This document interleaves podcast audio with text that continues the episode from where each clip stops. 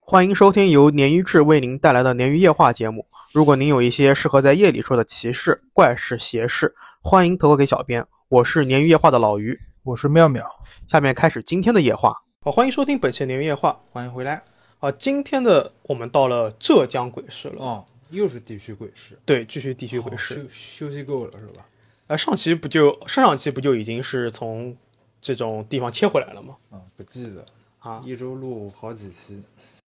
今天我们的这个第一个投稿呀，投稿人是一个北方大汉，纯纯的无神论者啊。嗯，但是他在浙江温州待了一年之后啊，竟然在投稿里面表示，我再也不愿意去温州了。嗯，一年期间呢，他遭遇了各种看似寻常但又不免离奇的怪事。嗯，究竟是什么原因让他说出了这种我不愿意再去温州的话呢？且听我们的第一个故事啊。 ，OK，第一个故事的投稿人叫牛牛，是客服号投稿，黄牛的牛。首先呢，他说他是一个很坚定的无神论者，在投稿开篇啊，他说虽然自己经历了不少无法解释的事情，但他始终都是去在找合理的解释。但是他在温州的那一年经历的这些事情啊，他找不到了。牛牛他说自己北方人啊，做的是那种品牌营销的工作，在二零一零年前后呢，因为工作的原因，去到了温州市下面的某个镇上的一个企业去做驻场服务，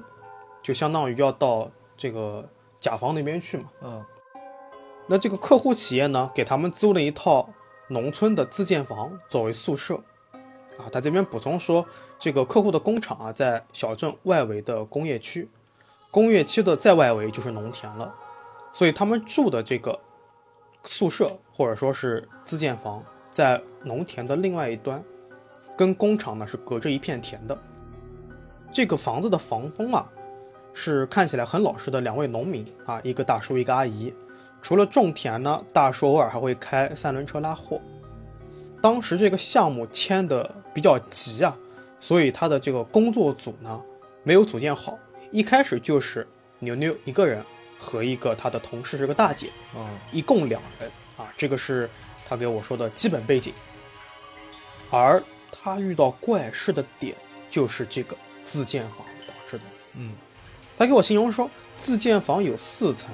结构比较简单。一楼是客厅加杂物间，二楼呢是厨房和两间客房，三楼、四楼结构都是一样的，都是楼梯加四个房间加卫生间。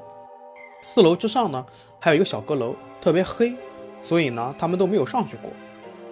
划重点的是说，四楼的两个房间原本是应该跟这个阁楼打通的，现在呢，它这个原来打通的这个地方啊，它这个天花板上面用这个三合板给钉上了，就是直接给封起来了。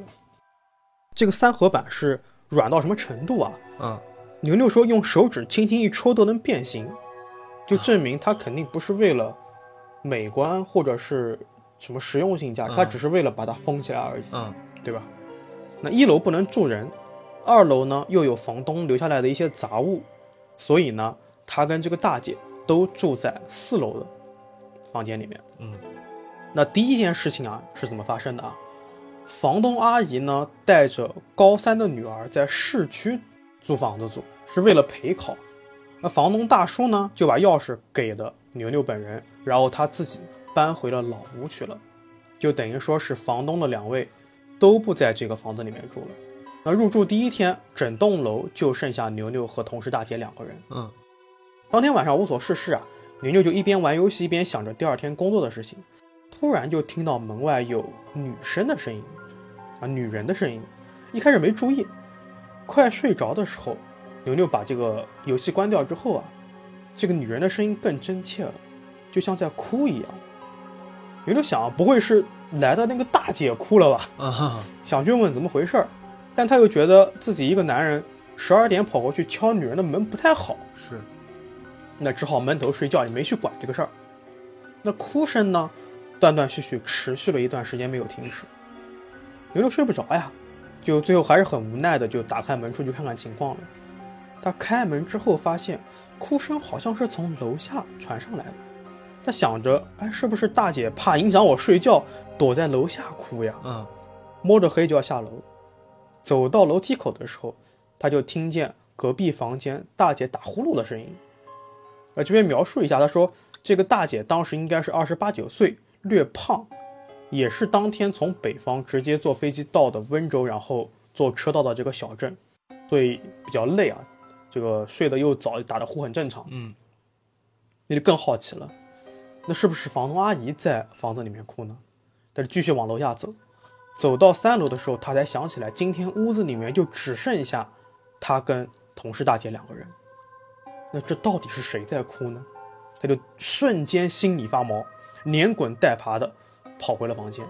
把门反锁上，上了床，嗯，把被子蒙住了，然后开始给朋友打电话。但是奇怪的是啊，他进房间之后，这个哭声就消失了。嗯，第二天呢，他跟这个房东大姐聊这些事情啊，当然他没说，啊，他没说哭声的事情，他就跟他房东大姐聊昨天晚上怎么怎么怎么。大姐说：“我太累了，昨天晚上十点钟就睡着了。”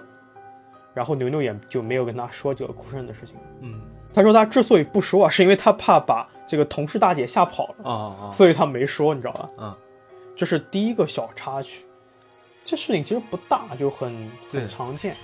但都是由浅入深的啊。那自从搬进了这个小楼啊，牛牛就一直很糟心。他说，可能是自己从小到大没有住过农村，没办法习惯这种农村的这种生活。什么生活呢？他用了一个形容词叫“野生动物园”。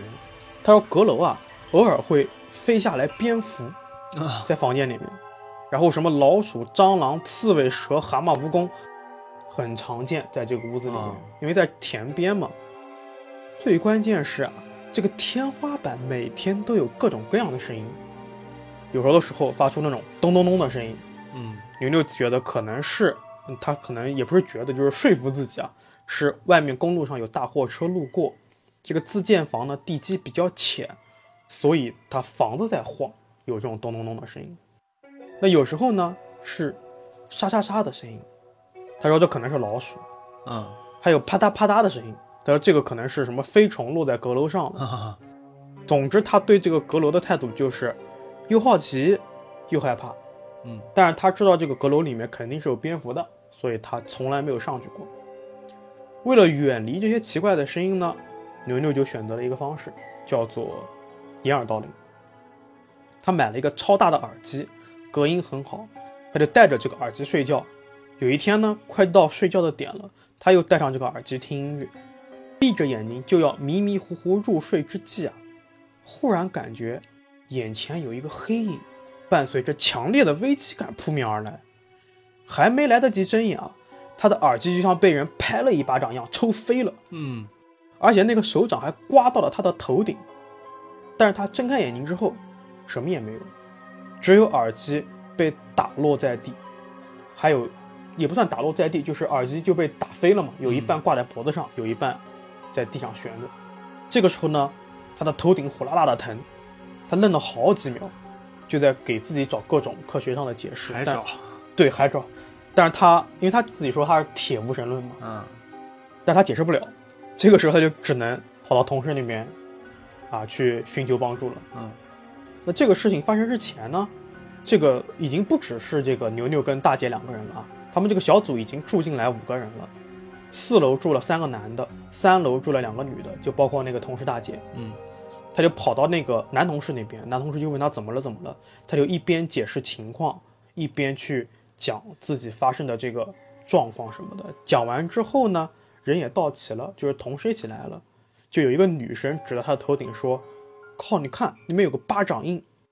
然后他们同事给他拍的，他发际线的地方有两根手指粗细的倒悬着的红印。哦，就确实是有这种物理，算什么物理接触吧？就确实有东西给他一逼斗是吧？对，确实有，反正有东西给他了，就打碰了他，碰到他了。那到了冬天呢，南方湿冷的天气就特别寒冷嘛，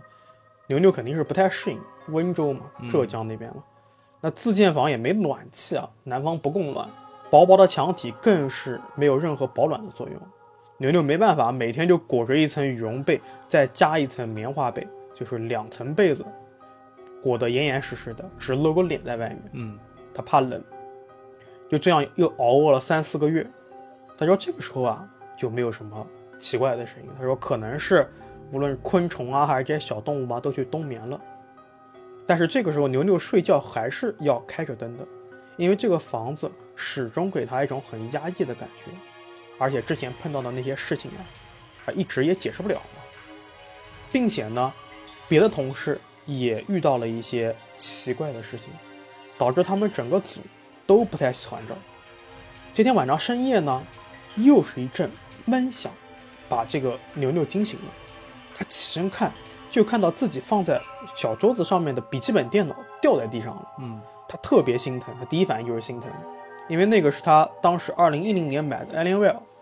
就说自己为了买这个电脑攒了好几个月的这个钱，买了才不到半个月。他捡起这个笔记本才发现啊，这个桌子离床移动了两三米的距离，啊，对，就是莫名其妙的移动了。那房间那么大吗？对，它其实它这个因为自建房嘛，而且嗯它整个四楼都是房间，所以它其实可能房间可能是比较大的啊。就在想，哎，我这个小桌子上面我的鼠标啥的都没问题，但这个电脑掉地上了，就很奇怪，因为电脑很重啊，对吧？嗯正常的你别说什么老鼠了，可能有一些猫都推不动。你知不知道 Alienware 这个电脑？就是外星人那个电脑。哦，外星人啊，对，Alien Whale 巨重，对啊，它这个就很重嘛，这个电脑比平常的电脑还要重，而且这个电脑它落地的那个地方啊，离桌子还有一米，就给人感觉它不是那种被碰掉的，嗯，是被掀飞的。纤维，，对，他就怀疑是，哎，我是不是我自己梦游了啊？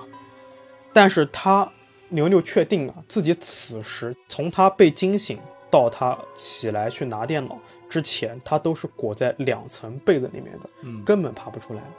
所以他也没有办法解释。那最后一个事件呢，就不是牛牛本人发生的了，是住他对门的一个同事，是一个山东大汉，个子很高很壮，嗯三十多岁。他的这个住的地方啊，跟牛牛一样是在四楼的这个房间，然后它的天花板呢，也是跟牛牛一样是那种之前讲的很薄的木板。那第二年春天啊，过完春节，他们这个组里的五个人啊，就陆陆续续都回来了。正好呢，那阵子要给客户做新一年的营销方案，就天天晚上都加班。那回去呢，就倒床就睡。事情发生的那天也一样，这个山东大汉可能太累了，就睡得很早，而且打呼噜震天动地的响，就是那种真真正正的震天响。开为火什么呢啊开火车也？对，为什么呢？你知道为什么吗？嗯因为他直接把那个薄薄的天花板震塌了一角，啊，就那个薄板子本来就比较薄嘛，但是你这呼噜声也 它有点离谱了，也可能那个板子可能就已经是嗯快要坏了哎快要坏了，啊，正好他的那一脚呢对着这个大哥的床尾，大哥一睁开眼睛就看到了，透过那一脚，之前他们所有人都好奇的阁楼，看到了。嗯，阁楼里面摆着两排，一共大概四到五个牌位，还有两盏红蜡烛，把牌位照射的分外诡异。我靠，我们先不分析，我们先讲，我们先走故事线啊。啊当晚大哥就跑过来跟牛牛睡这张床睡了一夜，啊，第二天大哥就搬到三楼的空房间。然后大哥硬是把牛牛的床给搬到楼下，让牛牛陪他一起在三楼睡。一周之后，这个大哥就离职了。啊当然嗯留离职了对，就走了，不不干了。啊，当然了，刘六他们也没有说是，呃，就是听之任之，他也跑去问房东了。房东说：“哎，没事没事，我们这边习俗就是把牌位放在这个楼顶供着，嗯你们也不要乱打听，你们不打扰他们，他们自然也不会打扰你们。可是他们不是先打扰我？对，然后牛牛他们最后就是赶紧去推进这个项目，等嗯项目结束就全部撤走了。嗯嗯嗯，这故事到这边哦就结束了。了。对，有点瘆人。就前面还虽然是有那么多怪事儿，但是啊，很平，在我们接到这么多投稿里面，并不是那种特别的，对啊，对吧可能心大的人那些小事儿就就忘了，就就不当回事儿转眼就忘了。对对对。但其实到最后就真的是有一种先抑后扬的感觉是。是那种感觉，就比如说你天天住在一地方，嗯，然后你把墙挖开，里面有几个排位那种感觉 一样。对，哎，关键是我觉得最恐怖的点是什么？我不知道有个细节你没有注意啊。牛牛说，他当那个他们看到排位的那个时候啊，就是天花板塌的时候啊，嗯，除了有四五个排位以外，还有蜡烛，对，肯定有人一直在换，对是吧？对，我第一反应想的是那种剧电磁蜡烛，剧剧本对剧本杀那种电子蜡烛，后来嗯想想不对，应该是一直有东西在换它。我觉得哪怕是那种蜡烛，或者是比它高档一点的那种，就是纯玻璃的那种嗯电子蜡烛，我都会觉得很恐怖。对啊，你照他这样描述，应该两个房东都没来过嘛，对，对吧？谁在而换且你呢再粗的蜡烛，你能烧那么久吗？是啊，对，一直有人在换。是，所以牛牛他说他之后就再也不敢去温州了，别到后面就是浙啊温江都州人震怒啊！别到后面连浙江都不敢去了。啊，是这个确实后面挺挺吓人的那是个。的，，是的。行，那也是一样的，我们祝牛牛后面的生活和工作都能够平安顺利。嗯，好，第一个故事到这边。好。第二故事依旧是 B 站的鱼友啊，嗯，叫派大星 Plus X，我们喊他小派好了。好，小派跟我说呢，他故事啊是发生在自己很小了，大概是八岁那年。嗯因为年代比较久远啊，很多细节呢自己花了很长时间才回忆起来，还找了当时特殊节点活动的宣传啊来印证自己并没有猜错或者瞎想。嗯小派说，当时自己家庭条件呢不是很好，父母啊都是出去务工的，他呢也随父母一起进了城。嗯小派说啊，当时自己家里条件呢不是很好，嗯父母啊父母啊都是出去打工，他呢也随父母一起进了城。也就是那一年啊，小派他接触到了街机厅、网吧这些娱乐方式。嗯小派说，这是属于他童年为数不多的快乐啊。而自己当时为了能去上网玩街机，经常想办法自己搞钱，包括啊找父母要，就例如学校收工本费啊、买笔啊，多报一点钱这种就是骗嘛，带着这骗。个正常吧？我觉得嗯，大部分小孩儿小时候都会这样，但你要被发现，岂不是会被打得很我惨觉得也还好啊？反正我小时候没敢干过这个事儿，啊。可能你家人太猛了、太凶了，是吧？ 就干了，可能以后你就看不到我了。啊、然后呢，他自己啊也会和小伙伴一起去工地啊捡废品去嗯卖钱，嗯嗯钱拿到手后呢，就会去网吧街机里面去玩儿。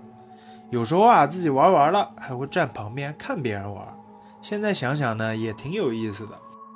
小派说啊，有一天自己照常向正在打牌的老爸要了四块钱，准备去上网。由于未成年，只能去黑网吧。嗯黑网吧呢是不要身份证的，两块钱一个小时。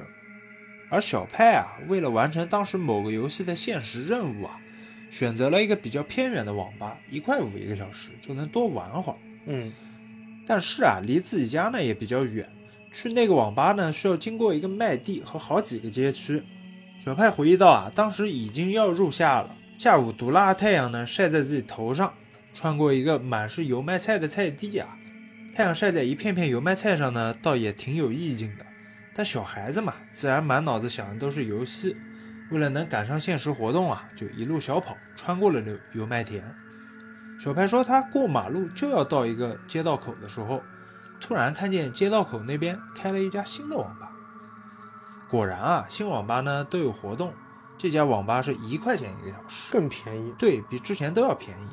小派毅然决定啊，选择这家新网吧去玩。由于自己年纪比较小啊，害怕被网吧门口小混混打劫，他就准备呢，也是挺老道啊，都知道黑网吧能走是后门，是是，对，他就准备从后门进入网吧。小派说，他觉得那间网吧的环境特别好，和以前自己上过的黑网吧完全是两个次元的东西，没有以往的吵闹、烟雾缭绕，也没有机箱的蜂鸣，整个网吧是又干净又安静。嗯小派说自己当时也没有想太多啊，为什么外面街道上那么多人，后门进来以后，网吧里面几乎没有什么人。自己熟练的找了一台位于角落的大屁股电脑，叫前台帮忙开机。由于自己个子矮小啊，连前台的面容都没看清楚。嗯小派说自己呢也不在乎，为了能赶在太阳下山之前呢完成任务，并且回家，迅速的开了机，输了账号，一系列操作。小派回忆到啊，就在自己戴上网吧耳机后啊，突然听见一声电流的嗡鸣，同时呢，也听见了来自人群的嘈杂声音啊，甚至鼻子又闻上了二手烟的味道。就感觉是到了真的网吧里面那种感觉。对不过就在这两三秒之间啊，一切又恢复了原样，刚才的声音和味道好像像幻觉一样，啊嗯就又恢复平静了。嗯小派呢也没多想，只当自己是刚才跑累了，出现幻觉之类的，就休息一下可能就好了。嗯，欢乐时光呢总是短暂，眨眼间啊，四个小时就过去了，时间很快就到了。小派看看电脑桌上弹出来续费提醒啊，又开了个小游戏，快速的就把最后几分钟时间给消磨掉了。嗯小派说自己走的时候啊，还看了一下时间，记得很清楚啊，当时是六点钟左右。自己这边呢，一般是七点钟左右才会天黑。由于身上钱已经花完了，小派说自己已经不怕那些小混混打 劫了。这么干脆已吗？经光脚的不怕穿鞋的了啊，头头铁了对，光明正大的呢，就从正门走了出去。但是自己走出正门的时候啊，并没有看到那群小混混，嗯而是发现了一个新的街道。太阳呢也是高高挂着。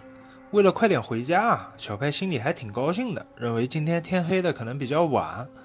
自己快步走过街道啊，到十字路口转到下一个街道的时候，小派说他看到的一个街道啊，和自己来时的街道一模一样，但是不同的是啊，嗯空无一人。当时小派并没有注意到这些，只想快点回家，免得挨揍。但当自己连续几次经过这一样的街道的时候啊，心里面已经开始感到有些害怕了。发毛了。对，太阳呢依然是高照的，没有半点要落山的意思。小派晒着毒辣阳光啊，心里面特别着急，于是决定下个路口呢换个方式，左转直行，然后再右转，希望能绕过这个重复的街区。嗯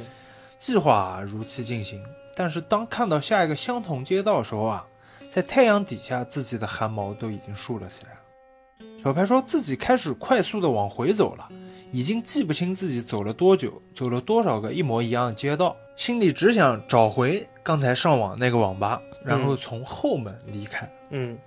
小白说自己已经不记得自己当时有多害怕了，可能已经吓哭了。不过他再次穿到一个街道的时候啊，终于有了变化，自己好像闻到了二手烟的味道。小白说他努力的吸着，就怕这味道跑掉。对突然跑掉，又迷失了。嗯终于啊，小白跟着味道呢，又回到了那个刚才那个网吧的正门口。嗯小白跟我说自己已经很难形容当时的心情了，努力的把正门拉开，看到里面人头拥挤，烟雾缭绕，听到特别嘈杂的声音，和刚才是完全就不一样了。放下心来了。对，这些声音呢虽然吵，但是又让自己感到特别的安心。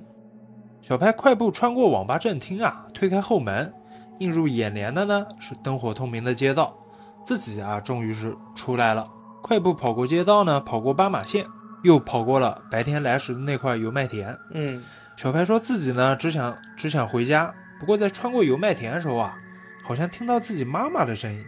他反复确认之后啊，确实是自己妈妈。剩下的呢也就省略了。小白说一顿打肯定是免不了了。故事到这里也就结束了。我不知道你们有看过一个电影，跟小派的这个好相似啊，嗯，叫做《彗星来时那一夜我好像看过，但是我没印象。对很讲的很早以前的》。一对个对片子。对，讲的也是一个这种时空悖论的一个、嗯一个问题，而且它还不像是恐怖游轮那么简单直白，因为它里面套了好几层时空。就像我觉得小派他每次走错一个路口都是另外不同的时空的感觉嗯一样。其实就是鬼打墙嘛，啊，对，用用有些玄学的方式讲，可可能是鬼打墙、嗯但是他这次好像就是叫什么啊？嗯，出入口比较明显嘛，就是那网吧正门嘛。对，哎还对啊有吧是二手烟味什么的。对，但其实从他最早的这种描述里面，我觉得，当他走到这个不一般的新网吧里面，嗯就已经是、对，已经不对了嘛。，对，就正常那个年代网吧哪有说那么干净的？是的那种是的又不是网现在这种网咖。网咖对，对，而且他到这个里面之后。呃如果说真的是到了异空间，他应该 应该可以不花钱先上一段时间，是吧？你这个空间的钱可能用不了。你玩性真大。还有，我当时我一直在想，如果说我设身处地在这个环境里面，我觉得比他更绝望。对，要靠二手烟来定位。 我的天啊，我可能定位不了。他还他还找了好几个当时那个活动照片，就那个游对戏对好像叫 CSOL 吧，哦，啊、他还那找给我看的，当时论坛上面那个咋也是很很多年前的一个活动，嗨，你这个我还以为听他的描述，我以为他是八零后呢，玩的是那个你说的什呃，么不是不是不是，他什么魔力宝贝之类的这呃些没有东没西有。，他后来还说，还有一件事情也是他没有成故事啊，他就嗯大概跟我描述了一下。他说有一次他和他姐姐嗯就觉得好玩儿，就把自己两人名字刻一树上了。嗯然后第二天啊，第二天好像是来来个工人还是什么，就把这树个树杈给修剪掉了。就名字没第了三，天他跟腱断了我去，啊、就他给我拍了个跟腱，确实是那块有个旧的疤，很长的一道疤。就感觉是他的魂在树上，然后被伤就了。有点那种感觉，他妈看着挺疼的，我靠。是对是，他告诫我们说，就是自己名字别乱刻。对名字对还有吧八字这些东西对这都很个重要。这个他几个照片也挺顶的，我靠。到时候记得发给我。 OK OK OK，行，那我们下个故事。好的。好，今天第三个故事呢，也是我们的客服号投稿，投稿人的 ID 是一个全名，估计是那种大老板或者是这种营销这种人员，他是全名，所以我直接帮他匿掉了，嗯，我们就称他为小李， 他就想要全名，你帮人腻了。有可能啊，有开可玩能笑，开玩笑。啊，这也很有趣啊，他也是温州，也是嗯浙江温州。小李说自己家就是温州的，那时候呢，在华盖山附近的广场边啊，有一片破旧的二层小楼，嗯，小时候有一次，小李坐爷爷的电瓶车路过的时候，爷爷就跟他说，这个老房子闹过鬼。嗯，爷爷说自己还是小孩子的时候，这片老房子就已经在了，那个时候就传出来闹鬼，而且闹鬼啊，所以这个房子就空下空置下来了，一直。偶尔呢，会有几个赌徒偷偷摸摸的进去打扑克牌，嗯，因为毕竟闹鬼的房子不会有人来抓鬼，你知道吧？抓赌鬼， 所以呢，他们就一般都躲在这个房子里面打。是废弃的房子吗？嗯，倒也没有废弃，但已经很老了。也但没人用，就对，因为闹鬼控制下来，就相当于废弃。相当于废弃了。啊，其实这这种地方很危险，是的，那些什么赌徒，还有有毒瘾的人，对对都对，会在里面。是的。这个四个赌徒在里面打扑克的时候啊，每个人都是一手抓牌，另外一手放在桌子上面。嗯结果四个人打牌的时候，桌子上面出现了五只手，啊，这四个人就吓得屁滚尿流，就惨叫着跑走了。之后这个事情就以耳传耳，以人传人，然后就传的这个地方的名声就更 凶了，啊，就再也没有人敢来了。爷爷说自己年轻时候骑车路过那片房子的时候，远远就瞥见房子的二楼啊，好像站着一个白衣服的女人，趴在那个窗边往外看。嗯，爷爷原本是没有在意的，但是心里面稍加思索，就陡然一惊。他说：“这个房子闹鬼啊，嗯空宅怎么会有女人敢进去呢？还趴在窗边。”等他再抬头看的时候，这个女人就莫名其妙的不见了。嗯爷爷说自己年轻时候视力特别好，是属于那种能当飞行员的那种，所以他确定不是自己看花眼了，所以他一直记着这个事情到现在，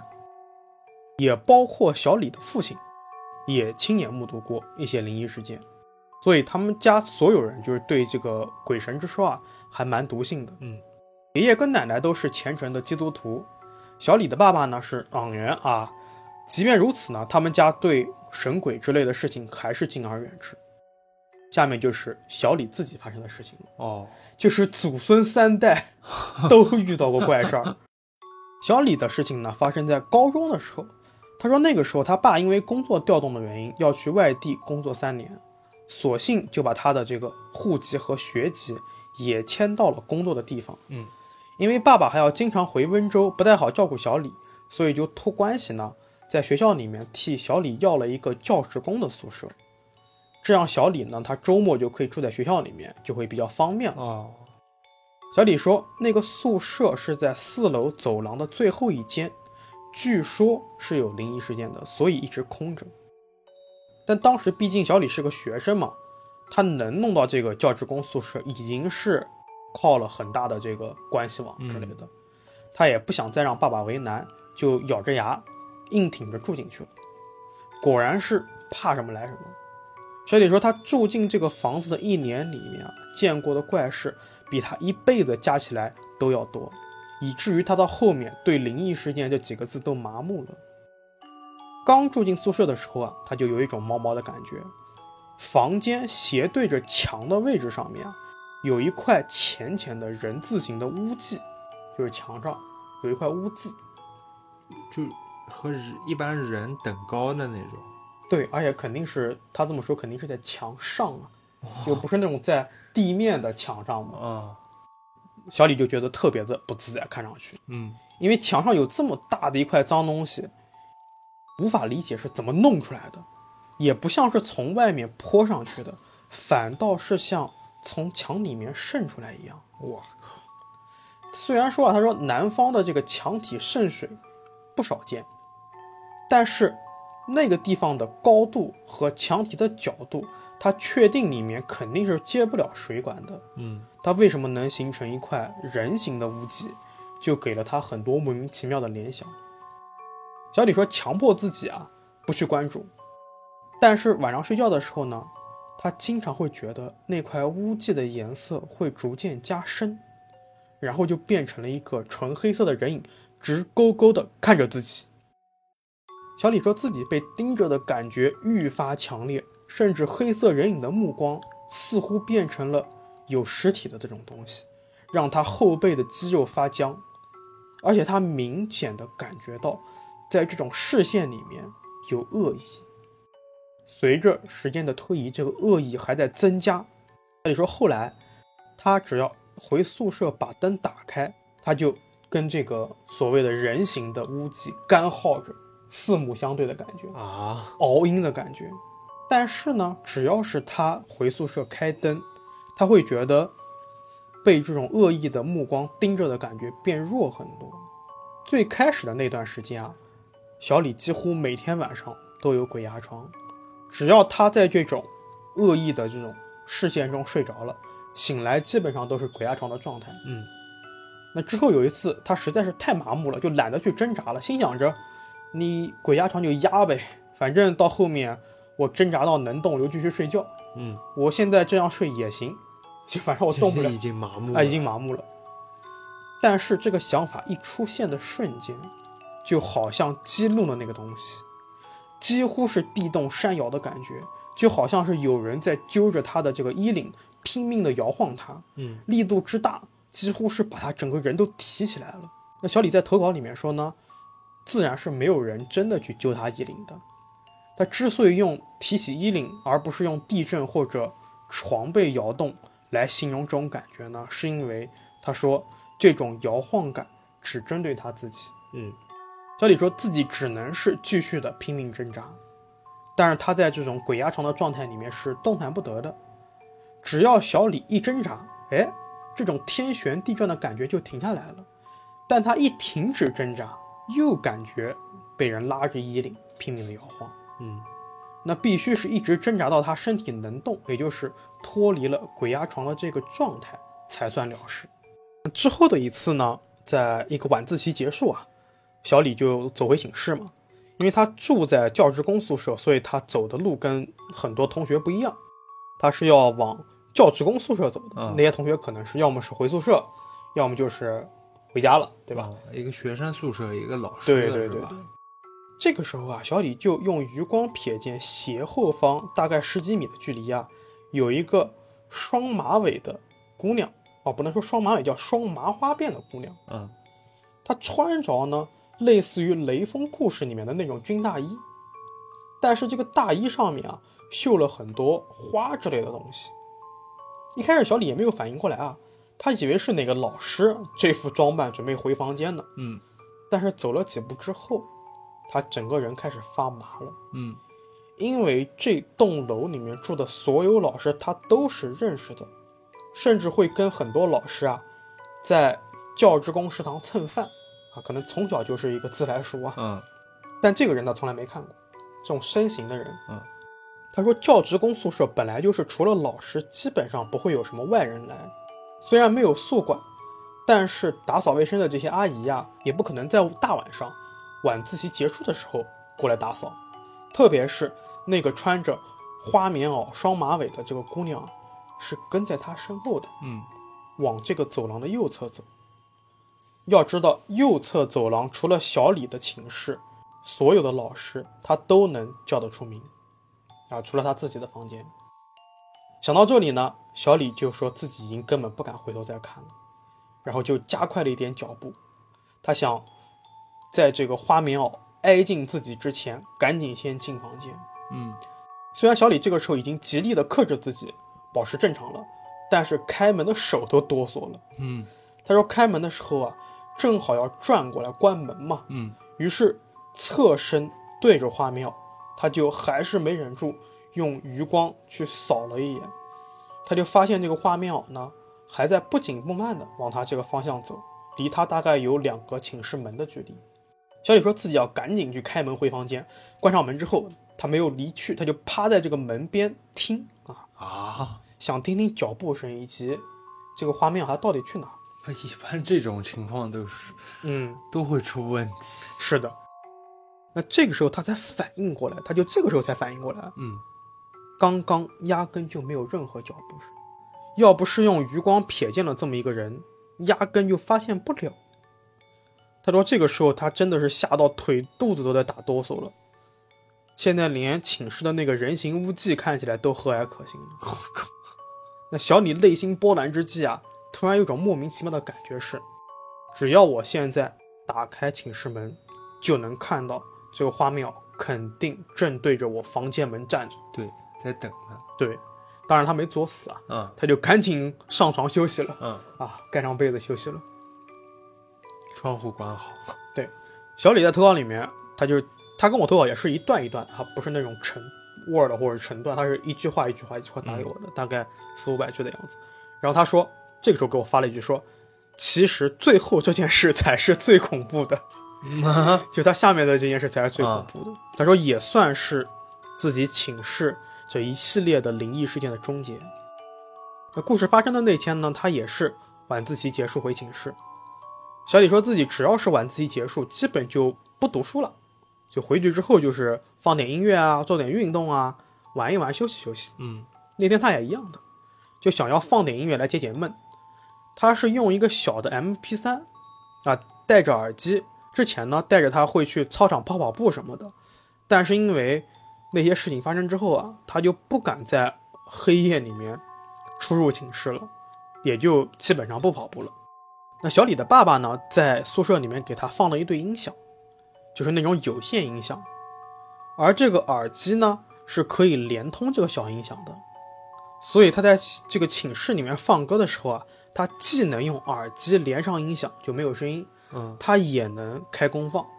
哦，就很老式的。其实可我知能道现在大家 get 不太到啊，就很老我式还是有限的啊。你也是啊现在是吧？对，毕竟你七零后 嘛。啊。好好好，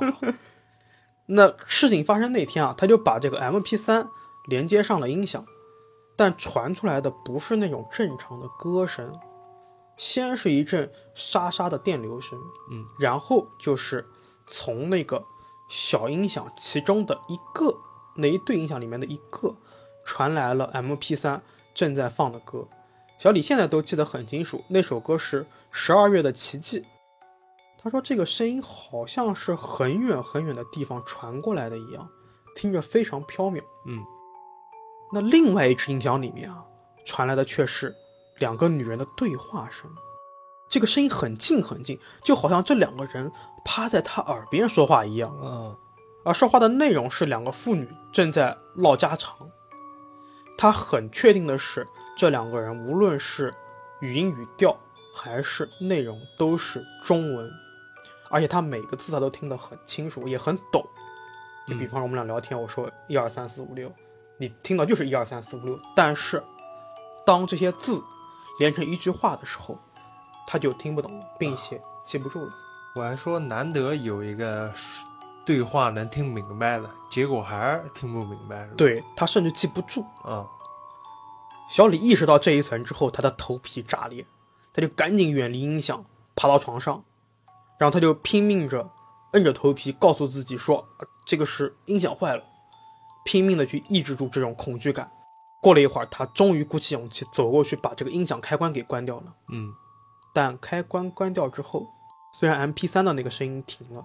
但这两个女人的说话声音还在继续。嗯，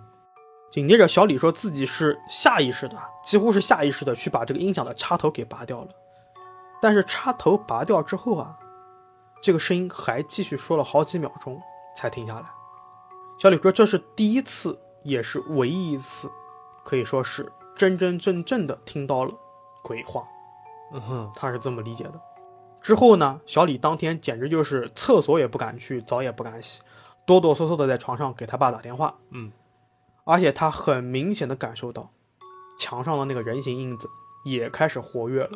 啊也开始用一种恶意的眼光凝视着自什么己。老朋友是吧？对，老朋友出来了。小李说他只能尽量保持自己的声音稳定，和他爸尽可能久的打电话。那他一个晚上基本上都是在跟那个人形影子的视线在对峙，嗯，一直到第二天早上，他才敢把这个事情一五一十的告诉他爸爸。还好他爸爸也比较相信他嘛，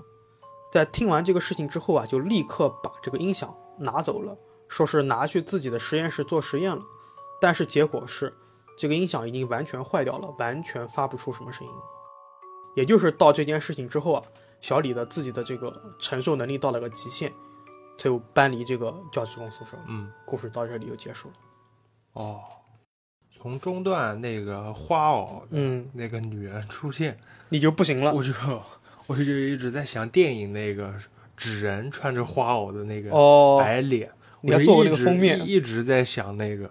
麦老师已经开始打啊摆子就是了。黑黑影这种我根本就不怕嘛，就是嗯不管那几个黑影，什么黑影我都不会怕。其就那实种穿花袄的那种形象，比较让你挣扎。对，其实那个形象让我想到什么，就是我忘记是怪奇，呃，我忘记是日本的那个叫什么《星尔蛋》里面，还是《世界奇妙物语》里面、嗯有一期讲的是把头发梳在前面的女人。我一直在脑补这个形象，就正常人扎辫子扎后面啊，就废话嘛她扎前面，啊，就我一直脑补是这个。哎，其实我理解小李为什么他一直在跟我投稿里面在跟我强调说音响的这个事情。嗯因为如果是当代啊，就很可能是连错音响，蓝牙连错，对吧？对啊，当年没有蓝牙这个东西，是啊，就当肯当定年很就怪是线和线，音频线是音对频线，电源是电源嘛，对，因为我自己音响，我不知道为什么啊哈曼卡顿这个音响我不太会弄，我经常会被隔壁无或者线是的嘛，对蓝牙的，哦，老会被隔壁连上，然后放一些奇奇怪怪的东西，但都是 人人间的哦东西啊，啊别人乱想。间的东西，对对对精彩嘛，我隔壁是幼儿园嘛，会有一些儿歌啥的，我靠，那也有点折磨，童好吧，谣什么的，对，所以后来我就不用的时候，我就把它电源线拔掉。嗯，好，那也一样啊，跟所有的故事一样，我们祝小李后面平安顺遂。是的，那这个故事到这边。好，今天最后一个故事呢，来自于我们的鱼友六妹啊，她是我们的云南鱼友，嗯，但是她是在杭州工作，所以她的这个故事是浙浙江。江的，对，但好像挺挺巧的，全是温州的，这个故事也是温州的。哦，他虽然在杭州工作，但是他领导是个温州人，而且他领导啊人很好，待别人也很好。六妹呢，就算是他领导的这个嫡系了，平时呢就会像老大哥一样跟他一些唠一些家常什么的。嗯，这个故事是领导小叔的故事，而且他小叔就是因为这个事情去世的。 哇，领导的小叔去世的时间算起来应该是在一二年、一三年左右。领导和六妹讲故事的时候呢，是二零一七年，也就是几年前走的。嗯去世的时候四十多岁。领导一家都是温州人，家里面就是做生意的。那小叔更厉害，非常能赚钱。但是他小叔是又能赚钱又特别抠啊，还特别惜命，所以经常买一些特别名贵的补品啊养生。嗯，那定期做体检都直接做顶配全套的。可能正是因为太有钱了，据说他小时候啊，就是领导小时候啊，亲眼看到他小叔的钱可以铺成一张床，然后就直接在上面睡觉的那种。哈哈哈，嗯，可能那个时候他们钱不太存吧，就喜欢放现金之类在家里面。那事情发生的时候啊，小叔已经四十多岁了，突然间有一段时间身体就非常非常差，就没精神。然后小叔还说自己的颈椎、腰椎都超级痛，直不起来，头晕头痛，就开始跑医院。当地的医院、二三线城市的医院、一二线城市的医院都跑了一遍，从里到外检查，中西医都看，都没问题。嗯，直到是一个老中医，把完脉跟他妈说，就跟小树的妈妈说：“你这个看医生没用。”就话就讲到这边，说一半，嗯对吧？你不可能医生跟他说你这个是要看玄学方面的呃，吧，不好不好，对。然后这个小树的奶奶呢，就给他在村子里面找了一个非常出名的看事儿的人嗯，来看。那个时候，小树已经病重到没有力气去医院了，就每天只能在家里躺着。那个看事的人呢，年纪也不大，看起来也就是四十多岁，跟小树是一样的年纪。刚进小树的卧室看了一圈，就说可以准备后事了。啊，没救了对，他奶奶一听就吓到腿软，就开始哭了。啊，然后家里面人呢就赶紧去扶着奶奶先坐下来，然后招待这个看事的。阿姨就问这个看事的人说啊，说这个事情到底是什么情况，对吧？然后看事的人就说呢，这个事情呀、啊你也怨不得别人，是你家的孩子自己种的因果。你大概还有几天、几天、几天的时间，就是这样讲。然后他讲的时候并没有避讳小叔啊，嗯，他甚至转头对小叔说了一个非常具体的时间，虽然是没有精确到几分几秒，但说的是几月几号的晚上，就在那个时间点，你就得走。哦，那小叔就问，那小叔毕竟是生意人嘛，还是比较平静的，就问为什么我的什么因果？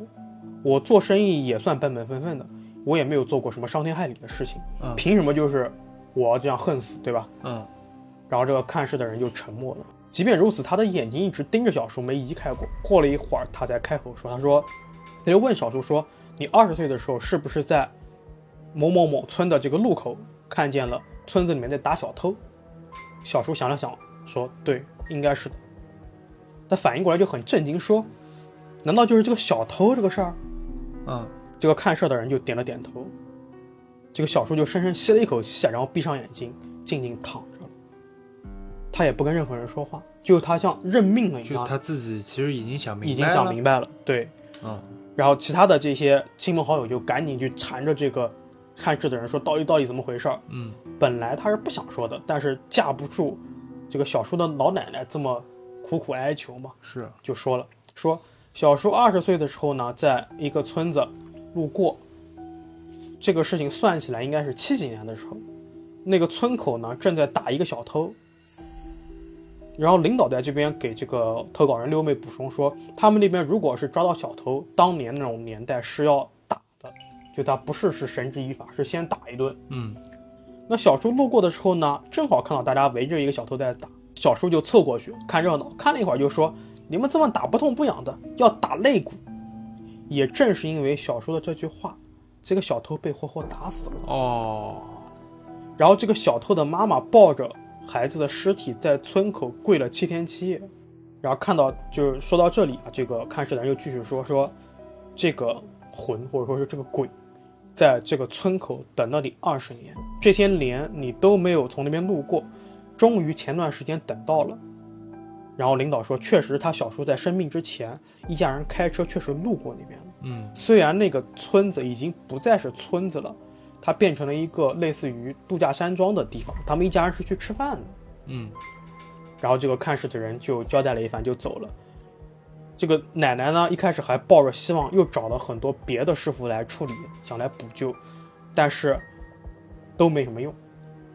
得还债。果然是到了看事的人说的那个时间，小树就走掉了。嗯，故事到这边就结束了。哎，还阴债这故事怎么讲？不好说，是吧？警钟长鸣，谨言慎行。但是你说是这么说，但是你说小偷偷东西被打，好像也有点天经地义，对吧？虽然现在是法治社会嘛，对，但是你作恶了嘛，是作恶，只是但过分了对，打死还是有点过分。啊，就是过分了。更何况，其实，在小偷视角看来，就是嗯，如果你不说这句话，可能我不会死，啊对对吧？是所以那肯他定就是这个怨气比较大一点。对，怨气比较大一点你。正常打一顿就打一顿呗。对，所以我们不评价这个打和小偷的这个事情，我们光评价这个，我们光聊聊这个嗯，怨气这个事情，因为本身，比方说，如果小偷他偷了一个救命人，人家救命的买药的钱，不也是很该死嘛，对吧？对啊，所以我们不评价这个偷东西的事情。那这个怨气能累积二十年，这也不是什么普通人啊。是。那可能看他他妈在路口对对对七天，可能他怨气更重了。对，还是说温州本地有什么特殊性？你没有发现今天除了那个特别短的投稿以外，其他的全都是温州的浙江系列。嗯，而且六妹她是一开始找我投的是云南的故事，然后补了一个这个浙江的，哦，所以我把她这个第二个投稿放到浙江里面去了。所以浙江鱼友可以留言嘛？啊，对，留可言以聊一聊温州语我可以留言吗？对对对，是不是有一这方面的一些特别的一些风俗习惯之类的？对，嗯那今天的连夜话就到这边结束了，跟之前一样的，如果说你有一些适合在夜里说的奇事、怪事和邪事，欢迎给我们投稿，也欢迎您持续的支持和关注，拜拜。拜拜。